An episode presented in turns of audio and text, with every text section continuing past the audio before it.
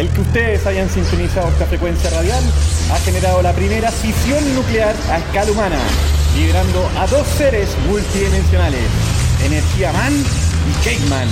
¡Y los neutrinos! quienes juntos interlazan a través del espacio-tiempo a personajes e ideologías relevantes con el objetivo de emancipar la mente colectiva Y romper el paradigma del modelo de crecimiento infinito en un mundo finito. Bienvenidos a Energía Rebelde. ¡Hola, mijito! ¡Mijito, mijito, mijito! ¿Qué tal, K-Man? ¿Cómo estás? ¿Qué tal, compadre? ¿Todo muy bien y tú? Muy bien, aquí terminando el año con muchas reflexiones positivas y negativas. Ah. Pero saludos ahí a todos los seres energéticos. ¡Saludos! Seres energéticos del multiverso universal. Así es. Oye, no tuvimos muchos este programas este año, pero han, han estado buenos. Han estado buenos, lo poco bueno. Sí, me gustó mucho lo- la entrevista a Santiago del Árbol. Ah, ¿verdad? Santiago del. Pozo acerca de la- del arbolado urbano. Sí, está Ahora muy están, buena. están promoviendo la ley y ojalá que salga. La ley de arbolado urbano. Vamos que se puede. Oye, Así loco, que- estaba pasando la vez por el Mapocho y todavía está la ciclovía. ¿Qué pasó con eso? Mapocho Pedaleable, ahí ¿Sí? está la intendenta Carla Rubilar, tiene la, la mano ahora. Porque el, el proyecto tiene los fondos del FNDR y el Fondo, Naci- Fondo Regionales, creo que se llaman. Y está aprobado.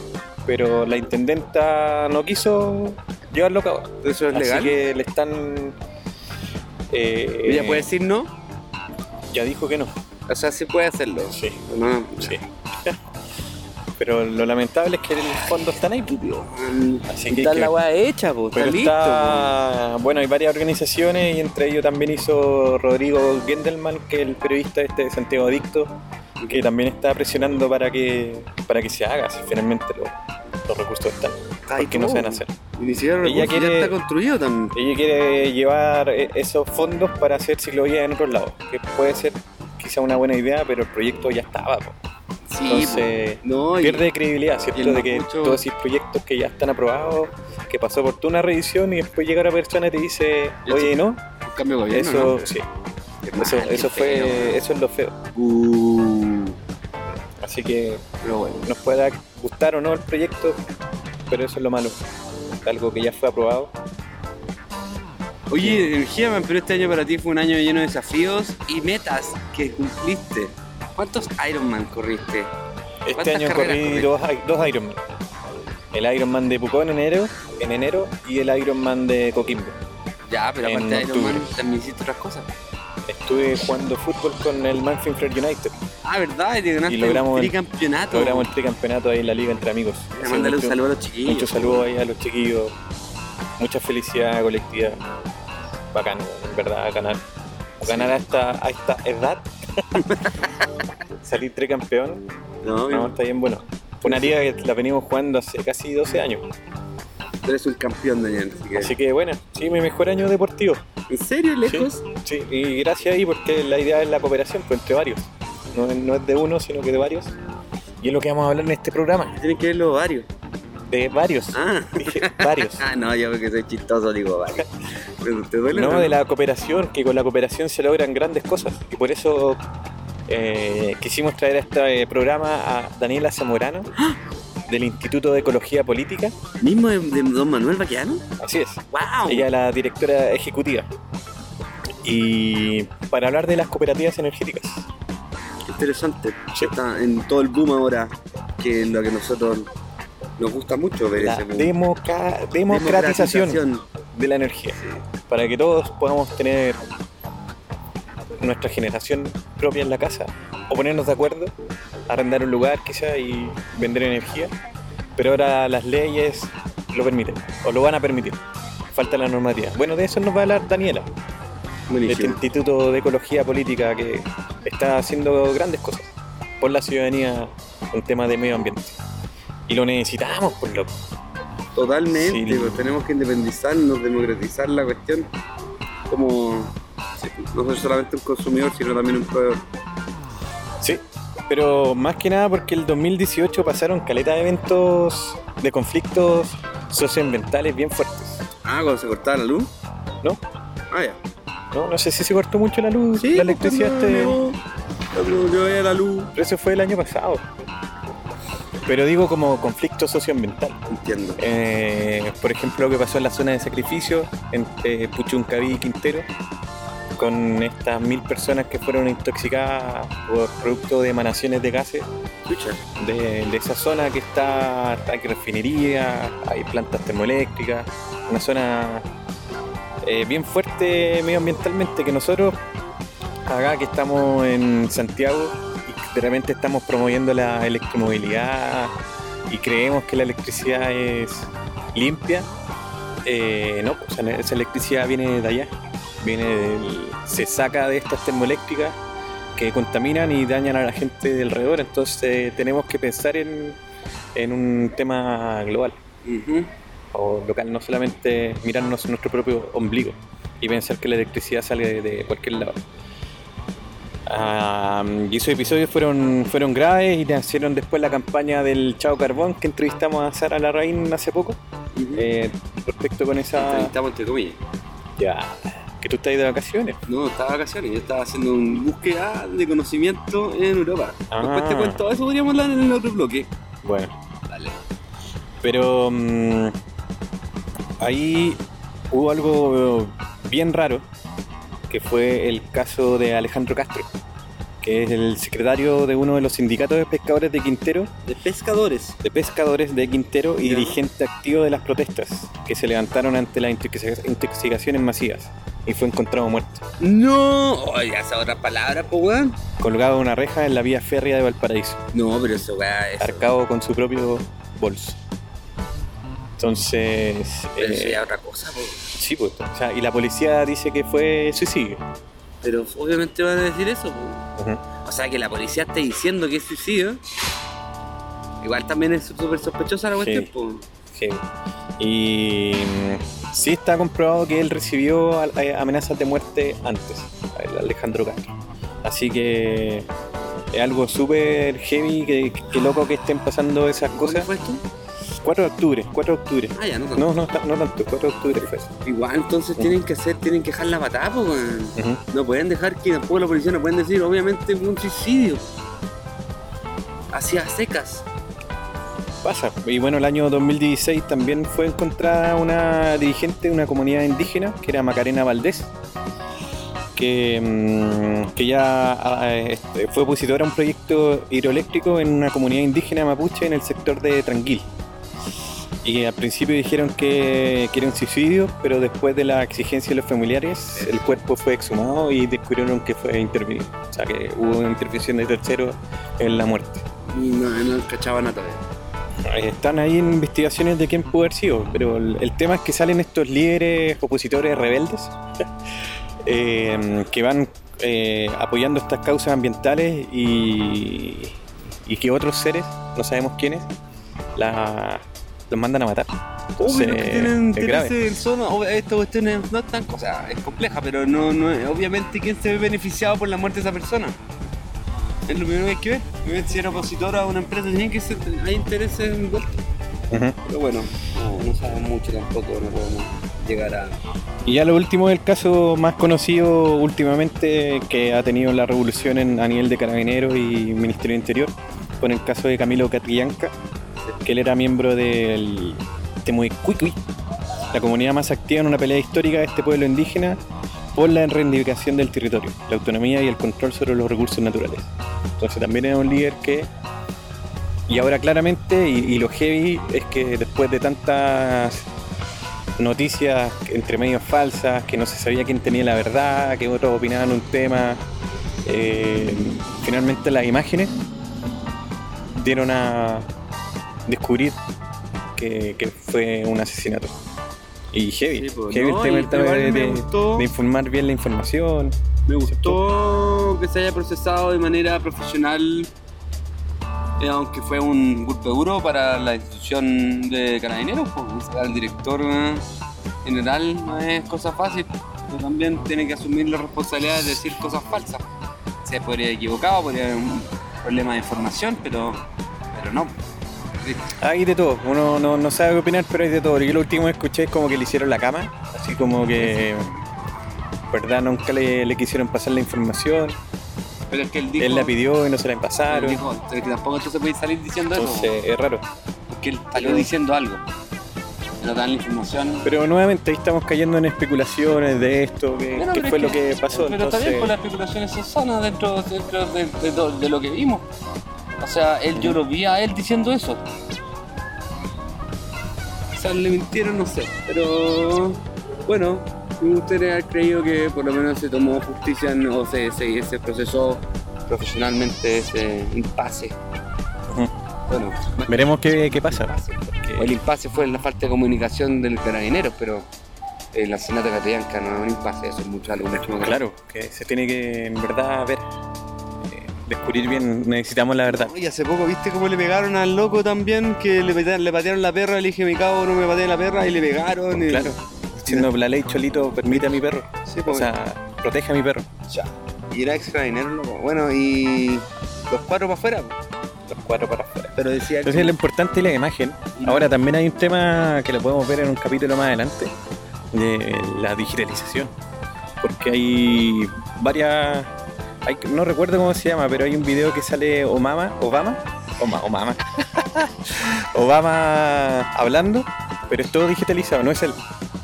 Como que recogieron eh, imágenes de él hablando y de, de su misma eh, voz y armaron un discurso. Armaron un video y un discurso que no es él, pero tú lo ves y es él. Hace poco estos días también Entonces, eh, eh, es raro.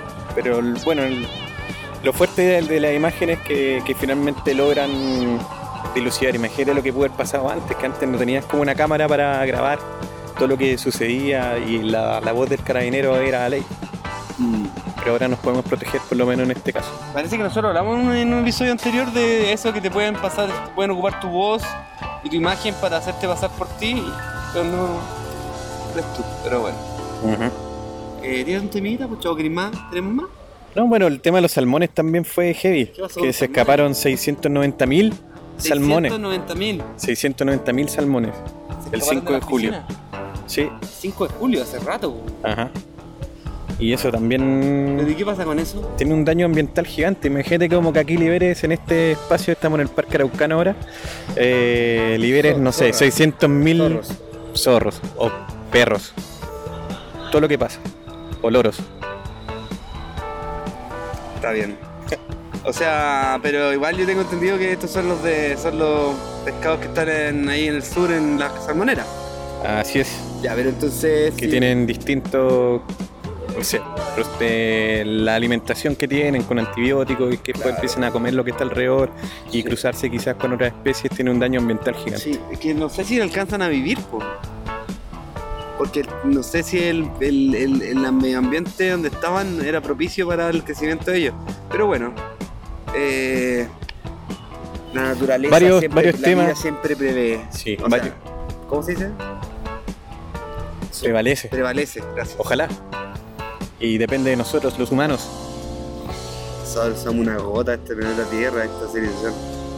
Bueno, se viene por lo menos la COP25, que el acuerdo de las partes por el por reducir el cambio climático y se va a hacer acá en Chile el próximo año, noviembre no del próximo mames, año. Así que vamos a tener harto, harto, harto tema. harto entrevistado que podemos sacar de ahí. Eh, ¿Cuándo es? Noviembre del próximo año. Uh. Eh, gigante. Eh, Las zonas hoteleras acá se van a llenar. Ah, grande, grande. más que nada casi un tema turístico, Hoy quizás podemos de entrar ahí atractivos como- comerciales, pero tenemos que empezar a ver algo más, más ciudadano y, y estas temáticas que acabamos de comentar tienen que también estar colocadas ahí. Bueno. ¿Ahora sí, temita? Eh, locura espacial Vamos. de Chancho en Piedra. Sí, ya. Mesa.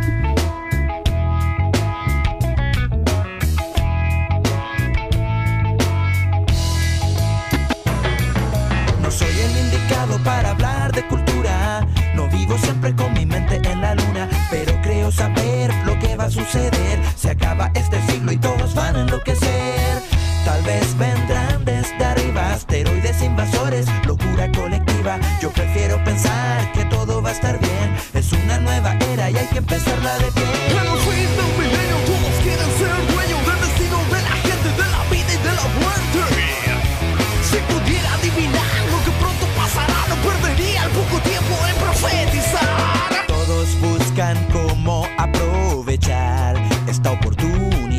La religión y ciencia alimentan la demencia de quien reza al cielo y gana dinero vendiendo paz en su ministerio. Se quiere aprovechar de la imbecilidad de la gente que piensa que así se va a salvar. Los reyes del milenio todos quieren ser dueños del destino de la gente, de la vida y de la muerte. No puede pasar. Si pudiera adivinar lo que pronto pasará, no perdería el poco tiempo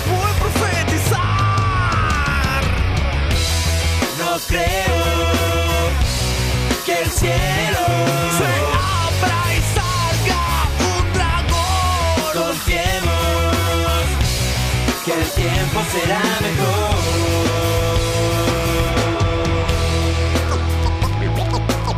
En el universo hay una vida similar a la, a la, a, la de este planeta Tierra. Amigos míos, yo les quiero decir, difícil el tiempo que nos tocó vivir.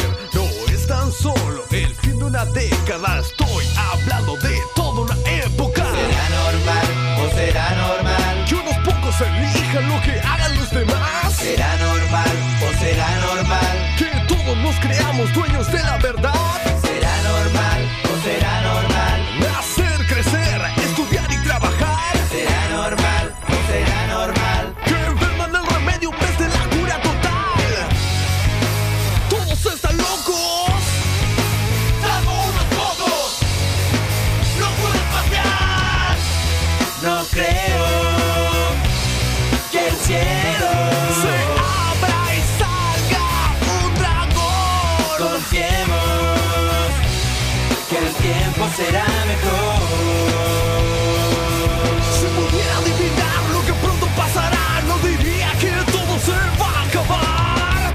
En otro episodio de. Alegoría de la caverna. Sí, por loco, me fui un mes entero por Europa a buscar conocimiento y crecimiento espiritual y personal. Así que estuvo muy bueno, bueno. Vamos a tirar unos pequeños, unos pequeños hechos interesantes. Adelante. Uno de los lugares donde fui fue Italia, estuve en Florencia. ¿Vos cachás que los cerdos de ellos, no, no son cerdos de hecho, eso es lo interesante que. Pero en el almuerzo, los buenos tienen el antipasto, que es como una. mm, como un pancito, ¿cachai? Una, una almeja, un- como un aperitivo lo que llamamos nosotros. ¿Ya? Un antipasto, empiezan con eso. Después viene el primer piatti, el prima piatti, que es un plato de pasta, loco, con salsa y toda la weá, y se lo comen.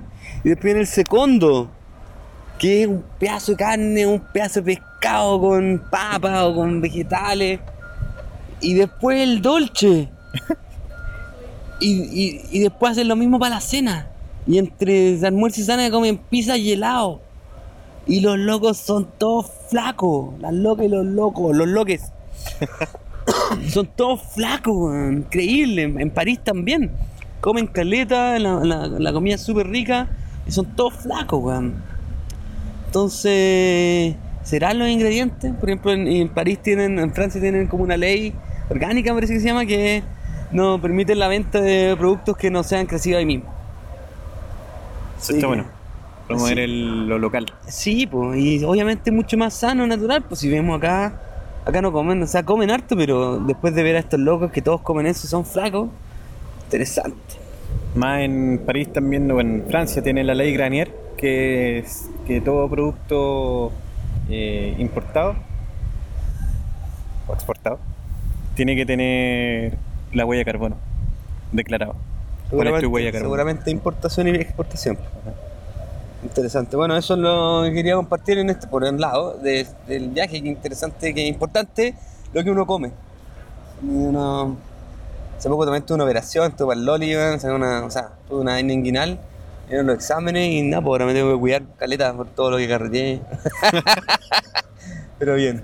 Así Cuídate, vos, Cayman. Queremos Cayman para rato. Sí, no, y ahora igual cambié como toda la onda, así que igual entretenido, rico, me, me siento mejor. Así que bien. Te cuento una historia bien importante que Ya, pero- pero rapidito, rapidito. Rápido, rápido, rápido. ¿Tú cachai quién es Mary de Medici, loco? ¿Cachai la familia Medici? ¿Ya? La familia Medici era de Florencia, de la zona toscana, de un Ah, duque. sí, Y estos locos empezaron a conectar mucha arte. Y dentro de esa arte se dice que conectaron mucha información y eh, fueron una figura bien potente eh, durante, bueno, desde el siglo XVI para adelante. Eh, pero hay una particular de la familia Medici que es Mary de Medici. ¿ah? Mary de Medici se casó con Henry V de Francia. Eh, en- como en 1610. Esta mina era bien importante porque esta mina no era, no era francesa. Eh, Henry eh, IV de Francia era, era francés y estaba Francia y toda la onda. Entonces, por obviamente políticas y relaciones políticas, mejor dicho, Mary Medici llegó a casarse con Henry V. ¿Qué pasa ahí? Que Henry, perdón, Henry IV, eh, él era él era protestante. Él fue católico, pero fue protestante en ese momento. Entonces era una de las potencias mundiales en ese momento era Francia. Y él era protestante, pero Mary de Medici era católica. Y tenía todos los pisos del Papa y la cuestión. Entonces se casaron y a los dos días de, la coronación de Mary de Medici es asesinado Henry IV. Y pasa todo al catolicismo. Y ahí cambia todo en el 1600, por lo menos. Empieza toda la cuestión de colonización de, o no colonización, pero como la influencia fuerte católica, Napoleón, con todo eso, con la iglesia católica. Súper cuático. ¿El amor puede cambiar el mundo? El amor ha salvado el mundo más de una ocasión. Esperemos que lo siga haciendo. Nada, pues bueno, y tuvo un hijo con él, que Luis eh, XIII de Francia, que él no podía, no podía ser rey porque no, no, no tenía nada. Entonces, Mary de Medici pasó a ser reina regente.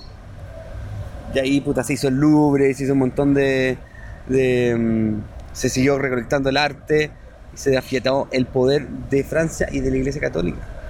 Entonces, es interesante cómo pasan las cosas. Mm, Así con los Medici. así los Medici.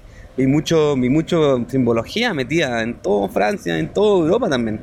Florencia también. El Mercurio, que re- depictaban al, al hijo Luis eh, XIII como Mercurio.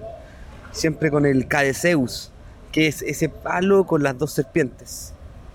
Que muchas veces lo ocupan en las medicinas, pero está mal porque el de la medicina es una serpiente. Pero bueno, son dos. Ese Cadeceus, fui al Louvre, fui a ver la- los, eh, los sumerios, a. Mesopotamia y todo eso, y estaba ahí el, el Cadeceus. Después en Egipto también estaba el Cadeceus. Y después tú ves en el Louvre, ¿cachai? En París, lleno del, del Cadeceus por todos lados y otras cosas también. Así que interesante. Hay mucha información, muchos símbolos de poder. El orbe, ese huevo también está en todos lados. Y con mucha simbología. Es interesante eh, todo lo que uno encuentra en, en los viajes que uno hace. Buen viaje al viejo continente. Sí, lo pasé muy bien, visité a muchos amigos. Aprovecho de saludar a Rodrigo Vallejo, que me recibió en Florencia, al Kiki Barra, recibió en Barcelona, y a George Peak. Eso. Es uno de los más saludados, George Peak, en este programa. El más saludado. Sí, eh, que me recibió en Mallorca. Así que fuimos a Valdemosa, donde vive Michael Douglas. Ey. Estaba con Catherine Zeta Jones. Catherine Zeta Jones. Schumacher vive ahí también. También vio Chopin, vive ahí, y Rubén Darío. Así que ¿Qué tal? ¿Es bonito? bonito, hermoso, imagino. sí. Así que eso, dejemos eso, dejémoslo hasta ahí. po. Bueno, Te voy a tirar un temoso. eso. Eh, Elevate, The Wine Dogs. Bueno, bueno. Chao. Sí, ya. Ahora seguimos con Daniela.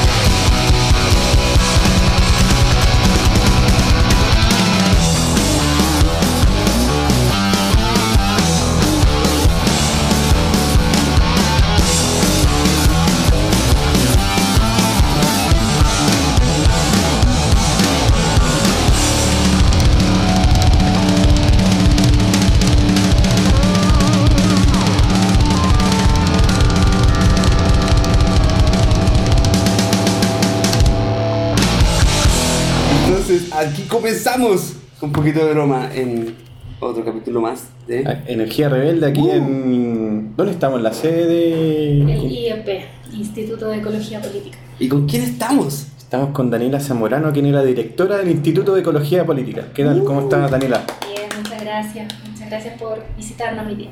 No, muchas gracias a ti por Muy buena recibirnos. onda ustedes. ya, ya me cayeron bien. Bien. Sí, cooperamos mucho ¿Alguna en ese tema. ¿Alguna vez? Vamos. Tenemos mucha ener- energía cooperativa nosotros. El segundo en el año. Entonces son bien recibidos.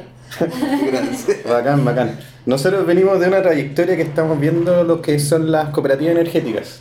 Ya. entrevistamos antes a Manuel Baqueano, yo soy accionista de, también de, de Solar Wind, creo que se llama. Eh, estuvimos con, bueno, me acuerdo el apellido ahora, pero es Patricio, de las, son vecinos de Providencia, que están haciendo esta cooperativa energética de Pero al día. La microred. La microred. Sí. Y ahora venimos a, consultarte a ti, ¿qué pasa? Porque hicieron un seminario ustedes, un seminario latinoamericano de cooperativa energética. ¿No podéis contar así acerca de este seminario? Eh, claro. Eh, mira, este es un seminario que hicimos ya hace algunos días, el 5 de diciembre, junto a la Federación Alemana de Cooperativas, la DGRB. Eh, nosotros conocimos a la DGRB hace principio de año, por sido. Tuvimos un par de conversaciones, bueno, en realidad yo los conocí antes en un viaje que hice a, a Europa, a Berlín. Eh, antes con Cristian Mírez, que es, es un miembro de la cooperativa NER Metropolitana, eh, básicamente escribimos una carta dirigida al, al director de la DGRB y en, el, marco de que yo viajaba para allá, aprovechar a ver si nos recibía, queríamos conocer la experiencia alemana en el tema de las cooperativas. Y eh, a sorpresa nuestra él nos responde, eh, súper buena onda y me dice, ya, súper ok, juntémonos y me junté con él, conversamos, fui con una traductora porque alemán, no sé, a- aparte de Halo y eh, ¿cómo es que? Prost, ¿no? ¿Cómo? La salud, sí, sí, salud y pro. No, fue lo único que aprendí en todo el viaje. Entonces, eh, eh, ¿cómo se llama? Eh, bueno, fue súper buena onda, hablamos como una hora, yo le conté lo que habíamos hecho el camino solar, muy tímidamente porque también era un proyecto chiquitito, que hicimos como a pulso entre un grupo de personas, que sabemos que tiene un montón de cosas por mejorar, entonces yo fui y lo expliqué, pero medio insegura igual. Y él, súper abierto y después de que me escucha me dice, hoy me parece súper bien, nosotros partimos de la misma manera hace 30 años atrás. Y eso para mí fue como, ah, bacán, o sea, no estamos tan mal, eh, la estamos haciendo bien, fue un reconocimiento como súper válido. Y él me puso en contacto con las oficinas de la DGRB en Latinoamérica. Entonces, porque ellos hacen cooperación internacional. En temas de cooperativas, agrícolas, eh, eh, de, de ahorro. Y ahora están empezando un proyecto para fomentar las cooperativas de energía en Latinoamérica. Entonces ahí empezamos algunas conversaciones y eh, yo participé en un seminario que hicieron en Brasil, conocí la experiencia de Brasil en temas de cooperativas de energía, que está más avanzado que aquí en Chile, y en un momento se decide hacer un estudio eh, para evaluar el potencial de las cooperativas de energía en Latinoamérica, eh, en tres países, México, Brasil y Chile, como eh, un primer estudio en el fondo, porque la idea es que también puedan después incorporarse a otros países. Cuando dices eh, más avanzado, por ejemplo, Brasil más avanzado que, que Chile, eh, ¿cuál es, cu- ¿por qué es más avanzado? porque ellos ya tienen una- un, re- un reglamento para desarrollar cooperativas de energía a nivel de generación distribuida. Y nosotros, Chile, eh, no lo tiene, o, bueno, ahora con el, mar, el cambio que hubo la ley de generación distribuida, debiera haber eh, un- una normativa eh, que no se reduce a las cooperativas, o sea, en Chile se planteó como agrupación de usuarios. Eh, pero en ese sentido Brasil está más avanzado, o sea, tiene en, su reglamento la modalidad de que los ciudadanos se agrupen a través de cooperativas y generen energía como cooperativa. Y además ya hay cooperativas que eh, están implementando proyectos de ese tipo. Entonces en ese sentido Brasil está mucho más avanzado que nosotros. ¿México? México no hay. eh, la, la ley en México es interesante porque es bien amplia. Tiene net metering, net billing, venta de energía. En Chile y en Brasil no, la venta de energía se está cada vez limitando más. La generación distribuida está teniendo el enfoque del autoconsumo. Eh, Por eso esto- es- todas estas limitaciones a, a los excedentes, a- al pago por los, por los remanentes. Eh, México tiene todas las posibilidades, pero no hay cooperativas de energía. Entonces Eso es como curioso. igual. Pero no las hay porque no, no se ponen de acuerdo en crear algo, a la gente misma. Mm, bueno, hay, un tema también con la tarifa en, en México, que claro, hay mucho subsidio en la tarifa, entonces tampoco es muy viable económicamente Ajá. hacer proyectos de generación distribuida. Ya, gen- la- las cooperativas son de generación de energía eléctrica principalmente. Sí. ¿No hay otra como para generar calor o otra o solamente eléctrica? Hasta el momento, por lo menos en Latinoamérica, Ajá. o lo que yo he visto en, en Brasil Ya. y bueno, aquí en Chile, que estamos como mucho más atrasados. Pero sí en Europa hay cooperativas que distribuyen ponte tú, Calor calor sí, a través de biomasa o geotermia, existe. La ley, ah, la ley debería ser acaso la eléctrica, parece. Yo no la he leído bien, pero Es que esto es de- el tipo de tecnología a aplicar, pero Es que esto es en, en el marco, claro, de la generación eléctrica. generación Pero debieran generarse otros podría ser interesante. Sí, porque además eh, la parte térmica es una de las grandes problemáticas que hay y que en general siempre se parte atendiendo la parte eléctrica, quizás porque la tecnología es mucho más fácil, está más avanzada, eh, pero en Chile tenemos un montón de problemas a nivel térmico, las ciudades del sur, eh, bueno, Santiago también, en invierno los niveles de contaminación, o sea, Claro, sería súper, claro, importante también abordar esos problemas desde las cooperativas. Ujú. ¿Consulta? ¿Consulta? ¿Qué? Perfecto.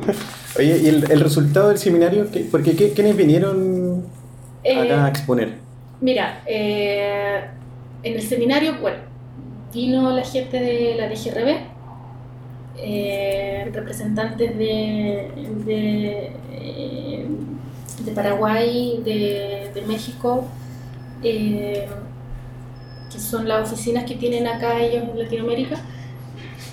Y eh, vino también otros integrantes de- del estudio, eh, estuvo Flavia eh, y Andresa, Flavia eh, de México y Andresa de, de Brasil.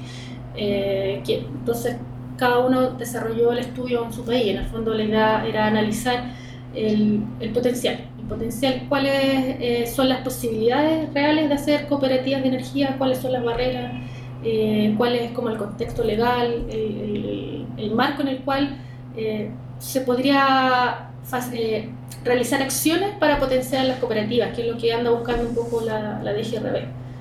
Entonces era un poco generar ese panorama.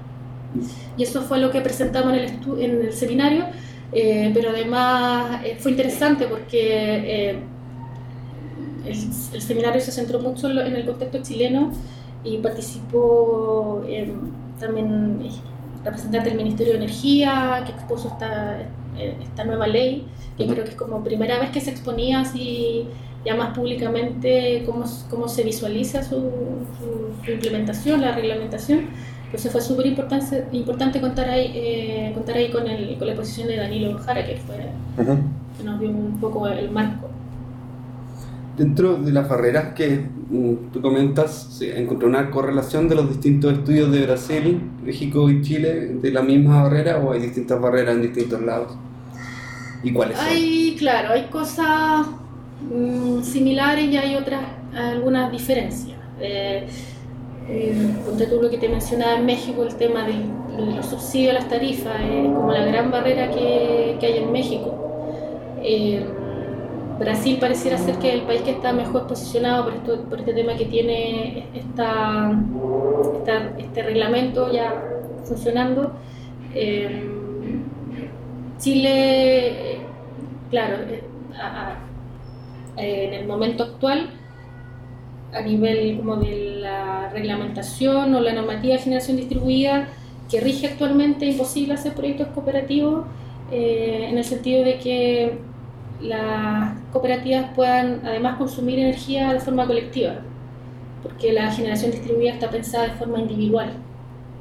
Pero justo pasa que hacemos este seminario y, ocurre este proceso de modificación a la ley, el IEP participa en esa modificación, nosotros conocimos la realidad de Brasil, conocimos la realidad de, de California también, y justo como que todo se empieza a armar y proponemos, el IEP fue parte de esta propuesta de agrupación de usuarios de la ley. Nosotros no lo propusimos como agrupación de usuarios, sino como en el material virtual. Entonces, justo en este proceso en que participamos en el estudio, también se aprueba la ley. Entonces, esa barrera inicial que veíamos en Chile también, eh, en un momento ya queda como, empieza a ser descartada, en parte, porque tenemos que igual ver qué pasa con el reglamento. Eso va a ser lo primordial ahora en este momento. Creo que lo que sucede creo que es técnicamente, por ejemplo, si tú tienes una central solar, yo también tengo una central solar y tú también tienes una central solar, técnicamente yo te puedo pasar energía excedentes de aquí para allá y así. Pero eh, bajo la normativa eléctrica no está permitido. No está, yo no te puedo pasar energía a ti si yo tengo excedente. Claro, es como Te multan así. incluso por ese tema, con la ley actual. Ahora con la nueva ley eh, y la implementación de la nueva ley, eso es dentro de las cooperativas tú vas a poder, yo te puedo pasar energía y viceversa. Claro, Y más, si tenemos excedentes los puedes pasar a, a la, a la red y la red ahora te va a pagar. y más que un tema técnico, un tema de contrato.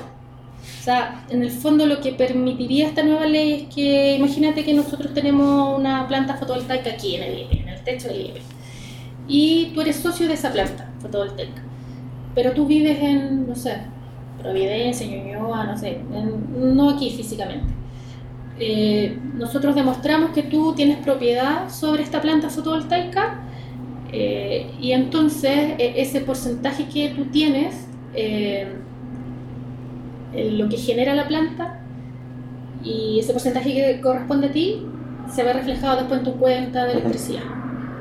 Entonces al final es un contrato, más que algo físico, algo técnico, es un contrato, que es lo mismo que pasa a nivel mm, de la generación a mayor Claro, no, escala. a la mayor escala. Yo hago un contrato con una, una Claro. generadora. El metro consume energía de una planta fotovoltaica que está en el norte, pero físicamente eh, no están directamente conectados, sino que se genera un contrato. Es lo mismo, pero a nivel de generación distribuida. Claro, es el contrato virtual. Claro, y por eso es el metering virtual. Ya. Sí. Oye, y en la práctica, ¿cómo, cómo vendría a ser? O sea, si un auditor nos está escuchando y dice, oye, qué interesante están las cooperativas energéticas, quiero construir una. ¿Cómo, cómo podríamos hacerlo? ¿Eh, ¿Comprar un terreno? ¿Nos ponemos de acuerdo? Bueno, ¿O, o cómo, crees tú que, que se podría hacer esto? mira, O claro. despegar, que la- las cooperativas despeguen. Sí, ahí. em, bueno, la pauta la va a dar mucho, o sea, lo que se puede hacer este reglamento. Por eso es súper importante que, nosotros, que podamos participar también en la propuesta de- del mismo. Em, y tenemos que generar también especies de modelos de negocio, que es como lo que tiene Brasil. O sea, junto con la DGRB, ellos implementaron un manual, hicieron un manual de los tipos de cooperativa, cómo financiarla, eh, cómo la gestión y todo. Entonces, contar con algo así, a nosotros, o sea, creo que sería como súper claro para el ciudadano que no sabe cómo, cómo partir. En, realidad, la planta podría estar ubicada en el techo de, no sé, un supermercado, ponte tú, o también en un terreno. eh, es- yo creo que la idea es que existan varias posibilidades en el fondo. Ahí también hay que ver qué, qué contratos se, estable- se establecen con cada uno de los actores. Si el supermercado nos va a arrendar, ponte tú el techo. Son todas modalidades que, que hay que definir bien en el fondo, buscar, buscar como la opción más... Pero todo es factible de hacer. Y, y- lo bueno de, esta cooperación que empieza a haber entre la DGRB, eh, el caso alemán, lo que ocurre en Brasil, es que justamente nosotros que estamos más atrasados en el fondo, vamos a poder aprender de las experiencias que ellos ya han implementado. Entonces ese también era como eh, lo bueno de este seminario, de este encuentro.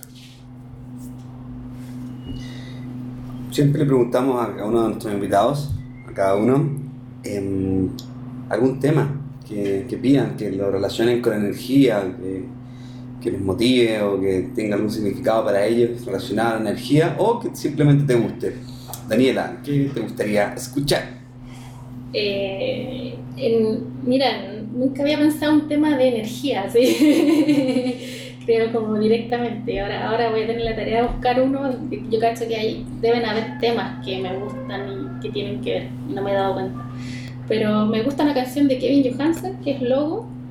Eh, más que nada porque me, gusta como la, la ironía de, de Kevin Johansen, de reírse de, de, de- de las tonteras humanas y una de esas tonteras es ponerle logo a cada cosa y no ha pasado, o sea, Claro. hacemos un proyecto, tiene que tener logo, entonces eh, esa me gustaría escuchar ahora. Perfecto, qué buen tema.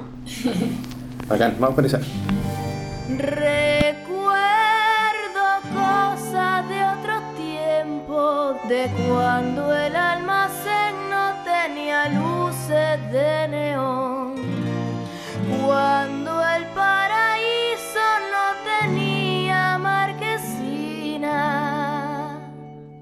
Generation Logo, ate, ate logo.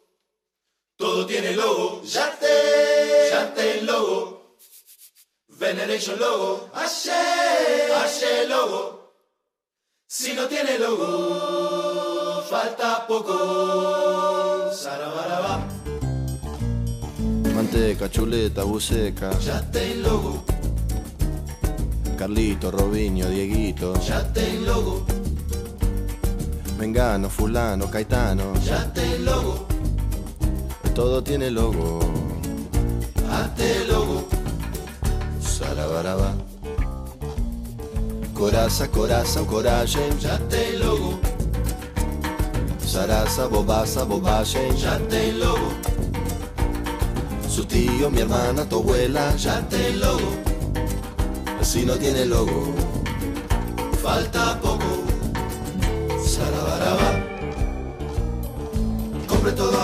Ahora ya es mañana y mañana ya va a ser pasado. Si no compra todo seguro lo compra otro y después seguro se lamentará. Todo sale, aprovecha que sale temprano y sin más demora. Si no compra ahora va a caer en bancarrota espiritual, intelectual y emocional. El yoga en boga y la toga, Ya te lo, orgánico, transgénico, higiénico, ya te lo, el mantra, el tantra, el chantra, ya te lo, el rockstar, el popstar, el allstar, ya te lo.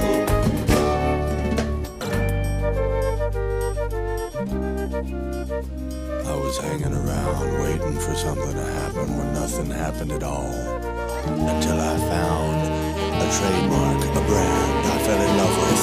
I fell in love with that lovely big fat Generation Logo, ate, ate logo. Todo tiene logo, Ashe, ashe logo.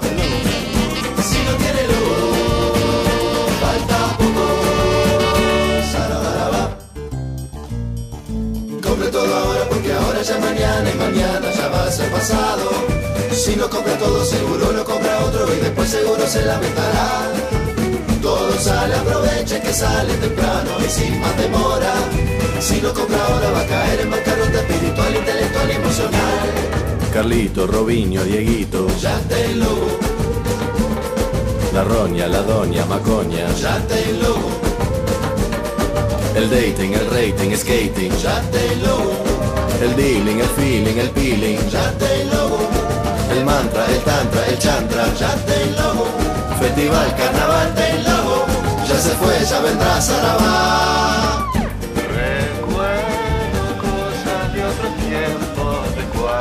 Almacén no tenía luces de neón, cuando el paraíso no tenía marquesina. It's the ¡Uh! Un tema. Temazo. Muy buen tema. Qué importante, o sea, qué interesante como todos los tienen que poner una. Como tú, un ironía. logo, un, eh, Reírnos también es parte del humano. le- idolatrar ídolos, falsos ídolos. Pero bueno, em, obviamente Daniela queremos seguir agradeciéndote y no vamos a terminar de agradecer que nos has acompañado en este capítulo de Energía Rebelde y con toda la información que tú tienes en tu cerebro que nos vas a compartir. Em, entonces tenemos, hemos estado hablando del tema de, eh, las cooperativas de gente. Nosotros tenemos un amigo, Mauricio, que está poniendo plantas solares en su casa. Hay mucha gente que se está metiendo con- en el tema solar de autoconsumo. ¿Cómo? Y hay mucha gente que tiene como que no sabe o quizás tiene miedo o piensa que es muy caro hacer todo este cambio, hacer una cooperativa. ¿Hay algo que le podamos decir a la gente que vea que no es tan complicado y que es una buena alternativa o lo que quieras compartir con la audiencia que es un poquito quizás reacia o no se atreve? Sí, bueno, yo, yo creo que cada vez hay menos eh, prejuicio an- en torno a la energía solar. pienso que igual ya cada vez está un poco más incorporado, eh, porque las ideas que tenía la gente era, eh, bueno, primero que son sumamente caras, igual en parte todavía no es accesible para todo el mundo, pero, pero lo, sigue, pero ha bajado mucho más los costos. Eh, también que no funciona, hay como varios mitos en relación a la energía eh, renovable. Eh, ¿Qué le diría? ¿Qué le diría?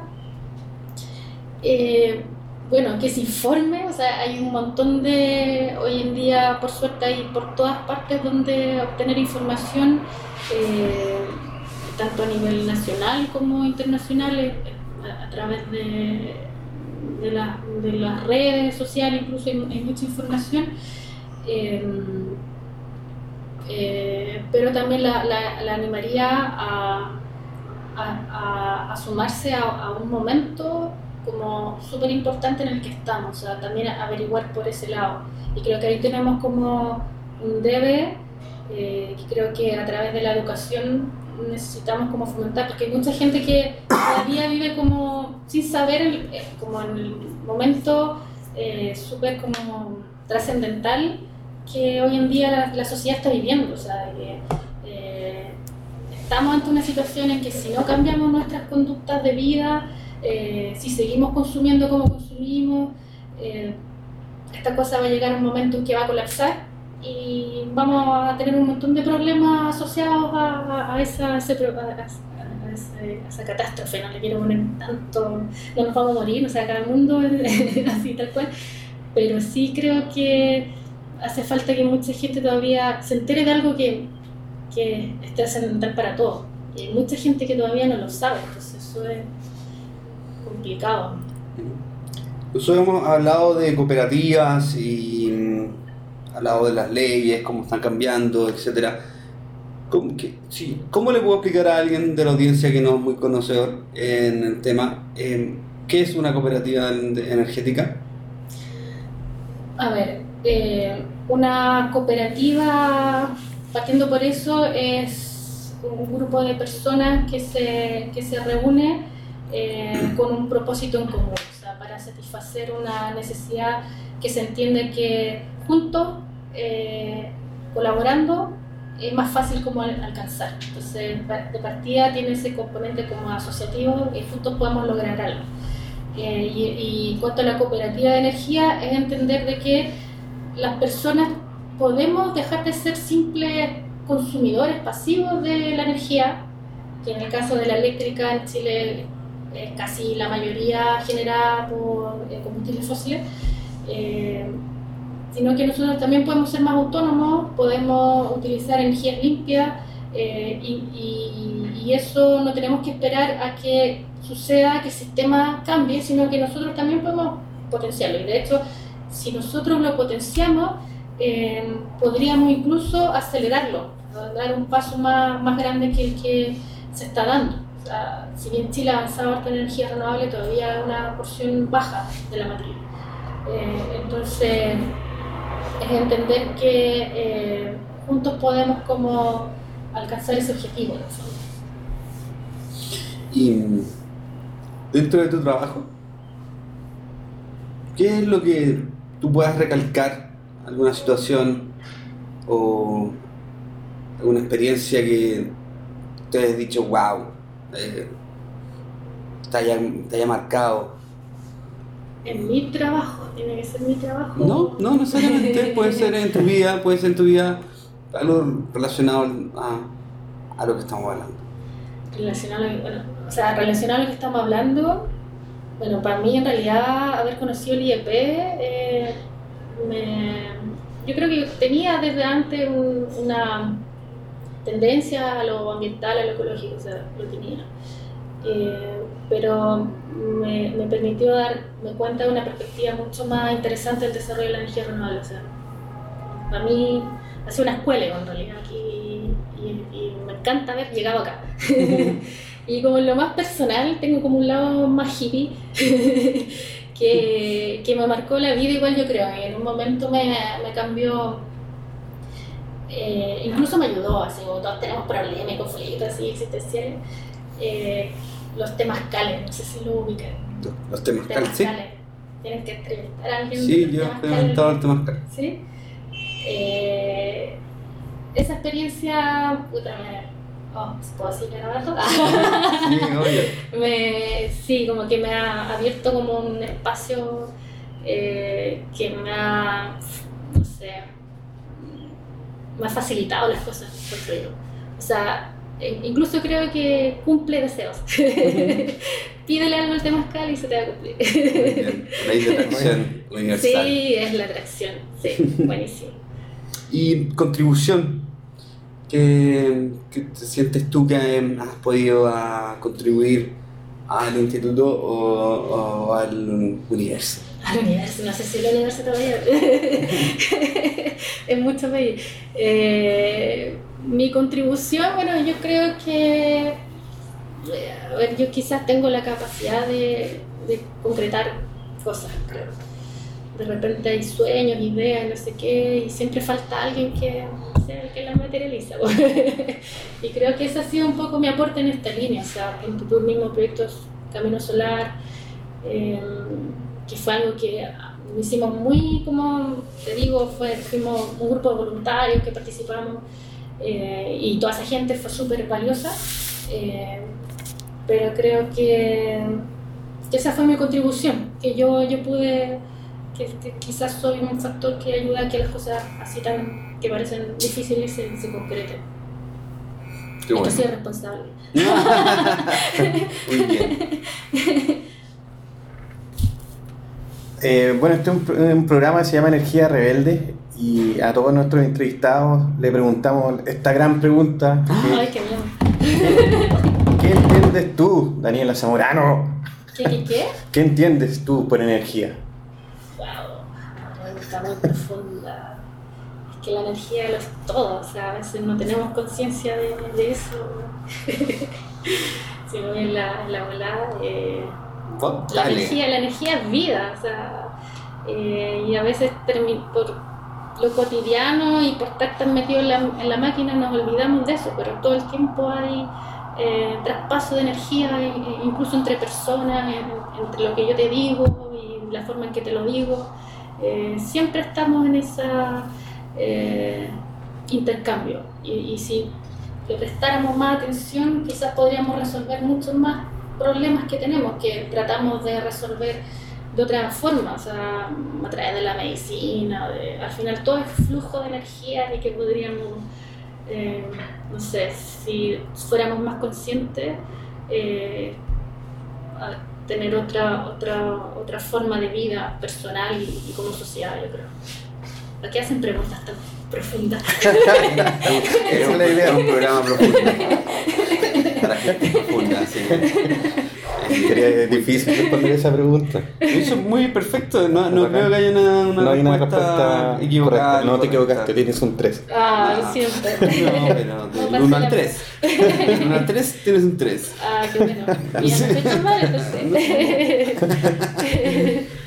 Oye, eh, quería darle como una suerte de eh, resumen quizá todo esto. Lo del- contribuciones que están haciendo ahora justamente tienen que ver con esto de las cooperativas, de, de acercar la, las energías renovables, tal cual también como concluía Manuel en el seminario, de, de que las, las tecnologías solares o las renovables ya están demostrando que son factibles, económicas, técnicamente realiz- realizables, pero no han bajado la ciudadanía. ¿Cierto? O sea, la idea es que ahora nosotros como ciudadanos empecemos a empoderarnos y empecemos a generar energía, hacemos los proveedores y consumidores a la vez, prosumidores. Entonces, mm, ustedes están liderando este tema, creo que en Chile, realmente. Así que ahí está su, su súper gran contribución Eh, ¿qué, qué piensas dentro de la... De la eh, a mí me, me- me causa curiosidad quizás la ironía o una suerte quizás de... No sé si es posverdad decirlo. Eh, vamos bien en Chile, creo, en temas de energías renovables, pero se dice que vamos demasiado bien y no lo veo realmente tan palpable. Se dice que tenemos las mayores... O sea, salen artículos diciendo que Chile ya es 100% renovable o es el mejor mercado para invertir en energías renovables, que posiblemente lo es, pero la realidad es otra, que tenemos todavía 60 o 70% de carbón o, combustibles fósiles. Entonces, ¿qué, qué pasa ahí? Como que también nos estamos engañando. ¿Ha- ¿Has visto ese tema? Sí, claro, y a veces amigos del extranjero te felicitan porque vieron un documental que Chile está avanzando tanto, ¿cierto? Pero claro, es que mm, desde la óptica de, de haber aumentado la energía renovable, sí, Chile ha avanzado, ¿verdad? Pero bajo el mismo modelo centralizado, eh, eh, a gran escala, en donde básicamente son empresas privadas, muchas extranjeras las que están desarrollando, entonces los beneficios siguen quedándose afuera. Eh, Chile daría un gran paso si realmente hace el intento porque eh, se descentralice y se democratice la energía y porque a nivel local, eh, si los recursos son explotados a nivel local, bueno, que esos beneficios queden a nivel local también. O sea, ya hay casos en donde la gente se está oponiendo a la energía renovable porque son energías renovables igual a gran escala, grandes parques eólicos, grandes plantas solares, que igual tienen un, impacto en el, en el paisaje, por ejemplo, partiendo por, eso. Eh, y, y más encima, o sea, tienen ese impacto, pero los beneficios se van para afuera, ¿no? Pues Entonces hay que generar modelos en donde la gente participe de esos proyectos eh, y participar no es simplemente este proceso de, de diálogo que se, que se genera ¿cierto? al inicio, sino que participar es que eh, la ciudadanía tenga propiedad en los proyectos, o sea, los administre, los gestione, sea parte del financiamiento. Entonces es todo un cambio y un proceso súper largo también de, educación, o sea, porque para que la gente llegue a ese nivel, uh, hay que pasar por un montón de entendimientos previos. Entonces ahí tenemos mucho, mucho trabajo que hacer, pero ese es el gran problema, creo que a lo que ibas tú, o sea, se está avanzando, pero bajo el mismo modelo de acumulación de capital en el fondo. A ver si aprendimos de- aprendemos de nuestros errores pasados. Claro, sería bueno. Y, presentes. claro, y futuros. Claro, también. Pero bueno, eh, no sé si quieres añadir algo más, Daniel. No, no, no, solamente, bueno, agradecer y también ver si te tienes algunas palabras al cierre, algo que quieras, no sé, saludar a alguien o decirnos algo. así, Ilumínanos. CHI, ah, No, No, gracias, quieras. de pasar, que igual es entretenido esto de participar en, en la entrevista y que si esto sirve para difundir y, y me alegro que ustedes tengan un espacio especial para la energía, o sea, un tema súper, súper relevante Eh, y que en general la gente estamos como media, como siempre atrás, a un papel menor. Entonces, más que agradecer, no, no tengo ninguna arenga. Muy bien. Arenga me gustó mucho. Bueno, nos seguimos en Energía Rebelde, sigan sintonizando, vamos que se puede. Buena, muchas gracias chiquillos, gracias Daniela. No, gracias.